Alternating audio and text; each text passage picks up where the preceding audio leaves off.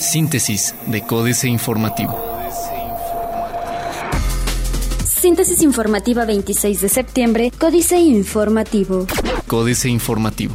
Central Park una cadena de omisiones. Además de las tomas clandestinas de agua y de los adeudos de predial, el complejo habitacional y comercial Central Park incumple con numerosas reglamentaciones en lo que se refiere a infraestructura y medidas de seguridad. El estacionamiento de Central Park es un espacio donde las medidas de seguridad son, a simple vista, ignoradas y que ocasionan malestar entre los trabajadores y dueños de las oficinas, por ejemplo, de la Torre 2 de este lujoso complejo habitacional, comercial y empresarial. Municipio de Querétaro cerró vialidades por la lluvia, a excepción de varias vialidades que tuvieron que ser cerradas por el acumulado de agua que registraron, ninguna vivienda o vehículo sufrió daños por la lluvia registrada la tarde-noche de este domingo, informó Fernando Martínez Garza, director de la Coordinación Municipal de Protección Civil de Querétaro. A través de un comunicado de prensa, la Dirección de Protección Civil detalló que la calle de Allende, en su intersección con Avenida Zaragoza, fue cerrada por aproximadamente una hora mientras personal de servicios públicos municipales realizaba trabajos para descongestionar el área. Boulevard Bernardo Quintana, a la altura de Avenida Universidad, también fue cerrada por algunas afectaciones y de igual forma se requirió la intervención de Servicios Públicos. Por concurso público y no por ternas, deberá elegirse al próximo fiscal anticorrupción, dice Sánchez Tapia. El próximo fiscal especializado anticorrupción deberá ser elegido a través de un concurso público y no de ternas propuestas por los poderes ejecutivo o legislativo, sentenció Carlos Lázaro Sánchez Tapia, diputado local del Partido de la Revolución Democrática. Diario de Querétaro. Alerta por 331 niños en situación de calle. Triplicarían afluencia de visitantes en la ruta.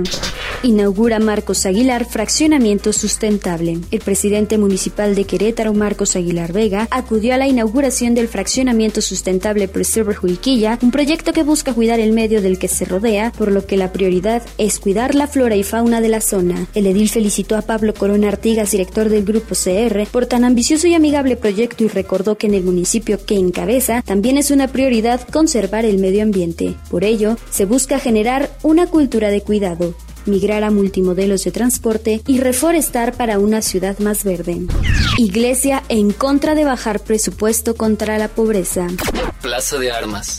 Avanza el monorriel. Podría Querétaro tener este sexenio el monorriel más largo y veloz del mundo de concretarse el llamado Proyecto Jericó. Ha sido elaborado por el Colegio de Arquitectos de Querétaro con el apoyo de la empresa estadounidense Censure y el gigante chino CRR. Este moderno sistema de transporte podría atender a unos 300.000 usuarios de la zona metropolitana, reforzando el programa de movilidad del gobierno de Francisco Domínguez.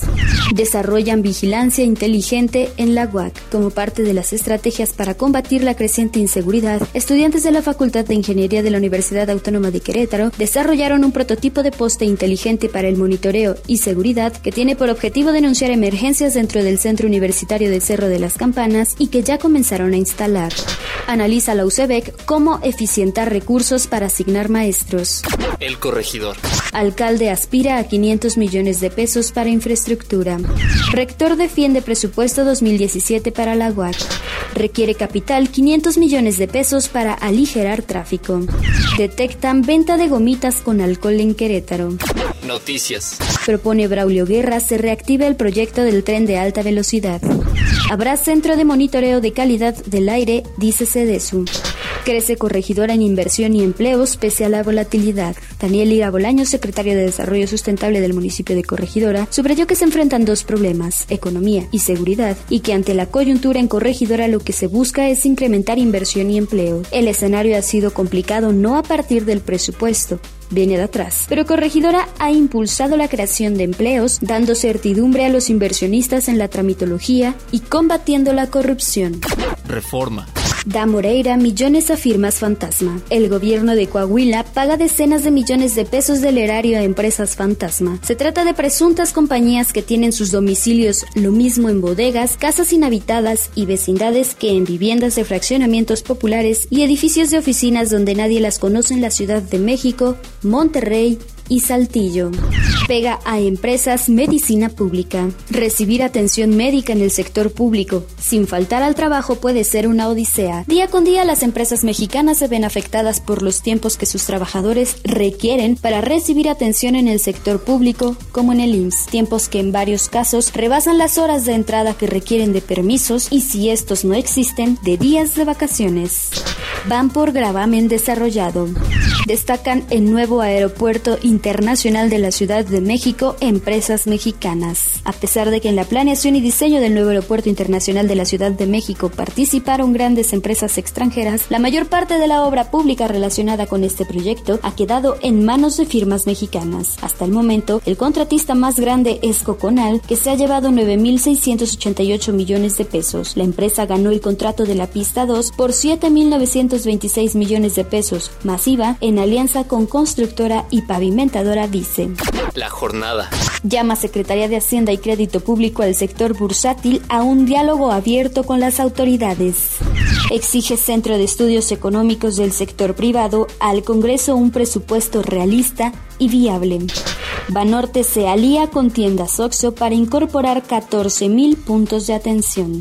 Carlos Joaquín rinde protesta en Quintana Roo, Borge, ausente e innombrado, con el compromiso de combatir prácticas corruptas del pasado, porque el que la hace la debe de pagar, y mantener absoluto respeto a la libertad de expresión de los medios de comunicación, Carlos Manuel Joaquín González asumió ayer la gubernatura de Quintana Roo en una sesión solemne del Congreso local a la que no acudió Roberto Borge Ángulo, quien dejó el cargo entre críticas y con la posibilidad de ser expulsado del Partido Revolucionario Institucional. Excelsior. Impuestos pagarán 56% del presupuesto. En 2017, los contribuyentes pagarán impuestos por 2.7 billones de pesos, que equivalen a 56.4% de los ingresos totales estimados por el gobierno federal para dicho ejercicio, que es de 4.3 billones de pesos, según cifras de la Secretaría de Hacienda. Datos de la dependencia sugieren que la carga de financiar el sector público presupuestario es mayor para los pagadores de impuestos cada año, y así lo confirma el hecho de que, de 2012 a 2016, los ingresos tributarios crecieron de 8.4 a 13.5% del Producto Interno Bruto, de acuerdo con la misma fuente. Analistas predicen aumentos en tasas de referencia. Riesgo País cierra semana a la baja. La gasolina tendrá un precio fijo de acuerdo a cada zona del país. Los precios de las gasolinas se determinarán de acuerdo con las condiciones de mercado en cada región del país a partir del próximo primero de enero de 2017, pero en aquellas donde esto no sea posible, los fijará Hacienda con base en referencias internacionales, informó la dependencia. En el primer caso, la Comisión Federal de Competencia Económica, COFESE, emitirá una opinión a la Comisión Reguladora de Energía para que ésta publique en el Diario Oficial de la Federación a más tardar el 31 de diciembre de 2016 el calendario y regiones donde aplicará la liberación durante 2017 y 2018. Internacional. Aplaude Donald Trump el muro de Cisjordania.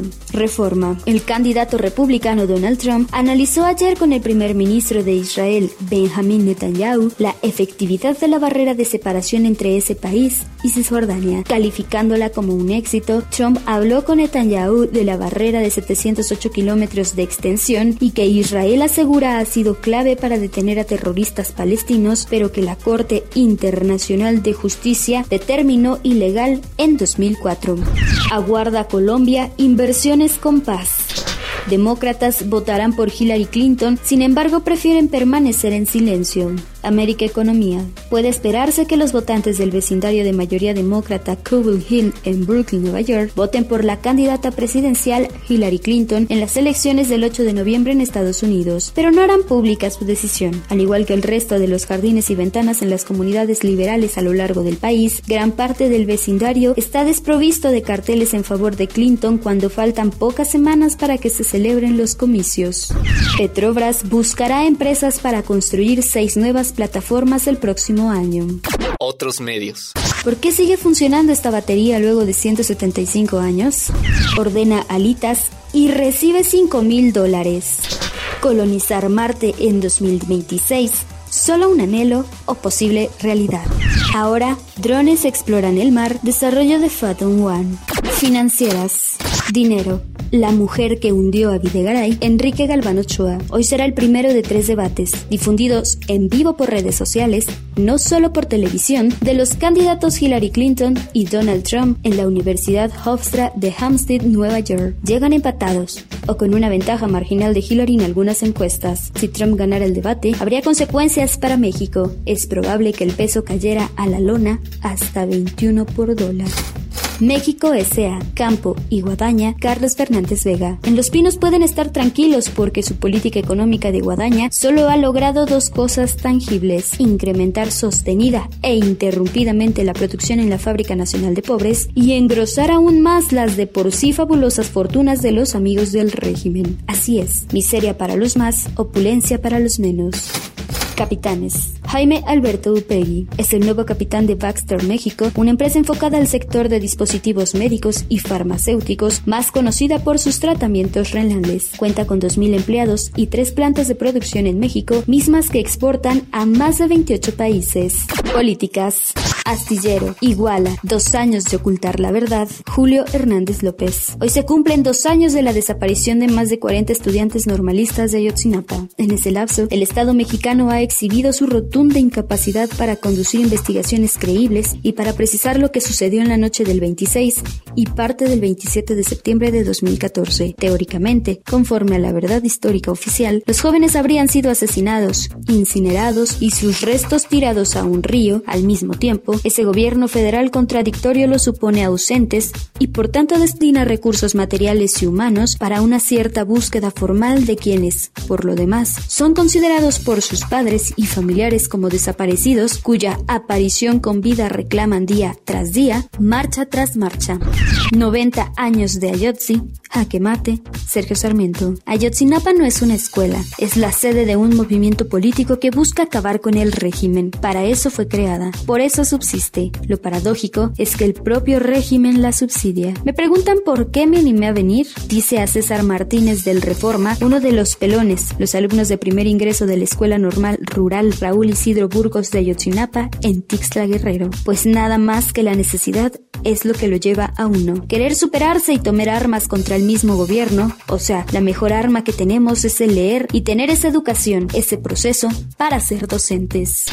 Conflictos de interés de Donald Trump, el informe Oppenheimer, Andrés Oppenheimer. De todas las razones para preocuparse sobre la política exterior de un potencial gobierno de Donald Trump, aparte de su personalidad errática e impulsiva, una de las más inquietantes sería los conflictos de intereses que tendría el candidato republicano por sus inversiones en muchos países y sus deudas a bancos extranjeros.